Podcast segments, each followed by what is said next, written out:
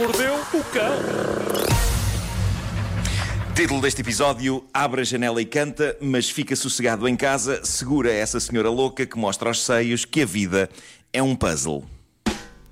É lá. Olé! Puzzles, vamos a isso.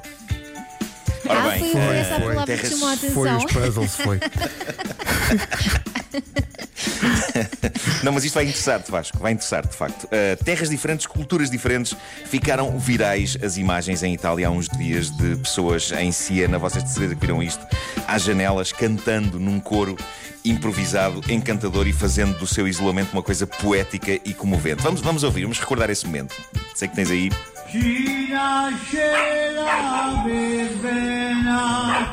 Viva la nostra Siena, viva la nostra Siena, nella piazza del campo. Isto é incrível, não é? É, é- Isto é, extraordinário. Pá, foi um coro espontâneo de pessoas que não se conhecem e foram à janela e conseguiram fazer harmonias e tudo. Ora, o que é que sucede? Em Nova York, um desgraçado, inspirado por este vídeo, o que é que ele faz? Vai à varanda tentar a mesma magia. O homem assomou à janela na esperança de que a vizinhança se juntasse a ele e magia acontecesse. O que aconteceu foi isto.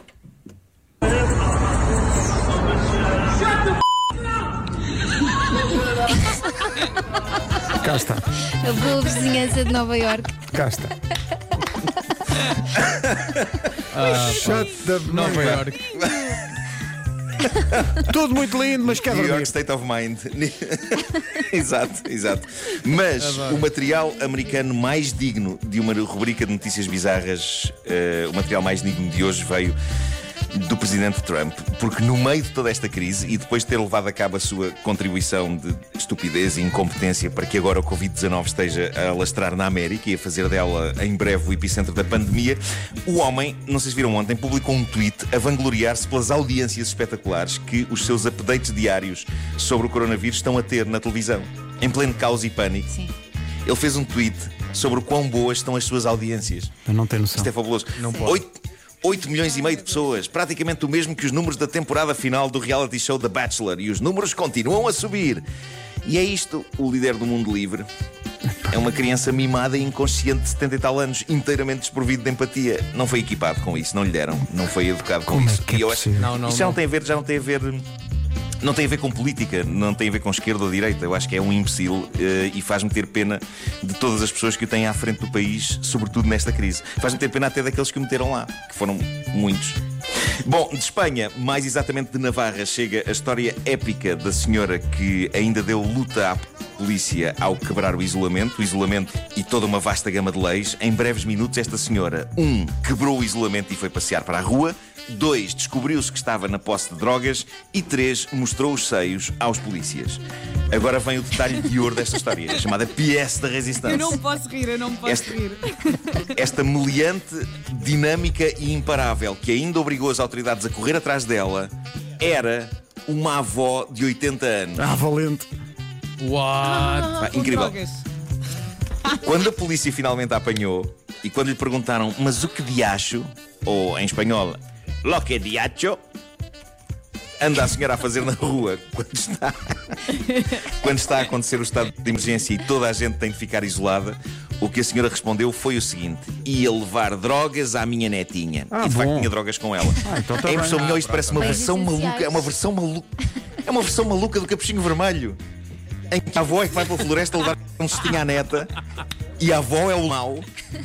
É tudo. É, é- é fascinante isto. É absolutamente fascinante. Bom, falar sobre quebrar. Oh, vó, O isolamento é os falar- tão? É da droga! É da droga! É perfeito. Fábulas contemporâneas. Bom, Pá. Falar, falar sobre quebrar o isolamento é falar com grande pena minha outra vez da. Vamos ter que falar disto outra vez, da, da cambada de palermas inconscientes que no fim de semana, achando-se mais espertos que outros, pensaram: bom, estamos nas férias da Páscoa, está bom tempo, toda a gente está fechada em casa, se calhar agora é que está bom para eu meter no carro e ir para o Algarve, que não deve estar ninguém na estrada. Ora bem, uma quantidade insana de palermas teve esta ideia a achar que ia ser o único a ter a ideia. E eis o que aconteceu: engarrafamento a entrar na ponte, provocado por centenas de pessoas que, provavelmente, e como dizia o Zé Alberto Carvalho na, na- naquele final que ouvimos há pouco, aquele final memorável no noticiário na TVI ontem, eh, pessoas que há umas semanas deviam estar a bater palmas à janela em tributo aos profissionais da saúde, para agora, depois desse folclore, fazerem a sua querida contribuição para que a doença continue a ser. Eu nunca pensei dizer isto porque eu sempre acreditei no bom senso das pessoas, o que faz de mim igualmente Palerma, óbvio, mas se calhar precisamos de uma proibição total de toda a gente meter o pé na rua, porque de outra forma continua a haver um número alarmante de pessoas que continuam a achar que, como está sol, é impossível ficarem em casa. E é possível, pessoal, basta. Como é que se chama aquilo? Não sair. É não sair.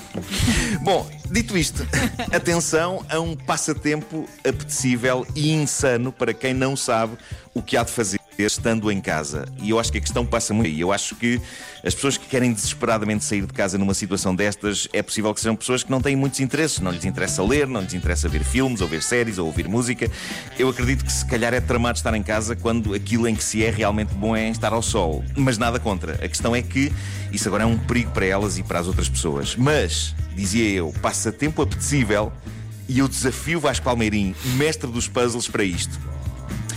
A Amazon está a vender algo que arrisca tornar-se num culto por estes dias. Aliás, já está a ser um best-seller. Trata-se de puzzle de mil peças, criado no Japão, capaz de levar Ok. o mais pacato à loucura.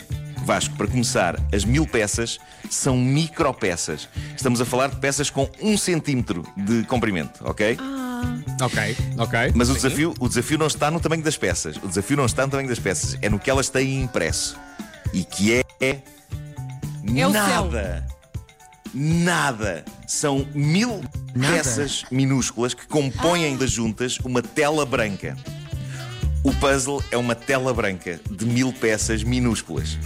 Ahm, e é um best-seller, não apenas no Japão, mas começa a ser também na América. E sendo uma tela em branco, é perfeitamente adequada à época que atravessamos, não só porque é uma maneira de ocupar o tempo, como, sendo uma tela em branco, é também uma representação bastante clara do interior da cabeça das pessoas que têm de sair de casa para apanhar sol para o Algarve em pleno estado de emergência. É uma tela em branco preencham-na com bom senso, malta. Hum? Vamos a isto. Fazer esse puzzle. Que, pá, que- que terror. Eu gostava de tentar. Epá, eu, não, eu não tenho. eu gostavas- não tenho qualquer tentar, interesse. Eu Eu acho que tentava de certeza. Epá, eu, não tenho, eu não tenho qualquer interesse neste puzzle. Vasco, vou, vou mandar vir para o ti e vou-te oferecer. Ora, manda. Mas assim não podias organizar por cores, Vasco, só tinhas uma cor. Não. Ias dar em louco. Antes ir à janela e ficar a ver a relva a crescer.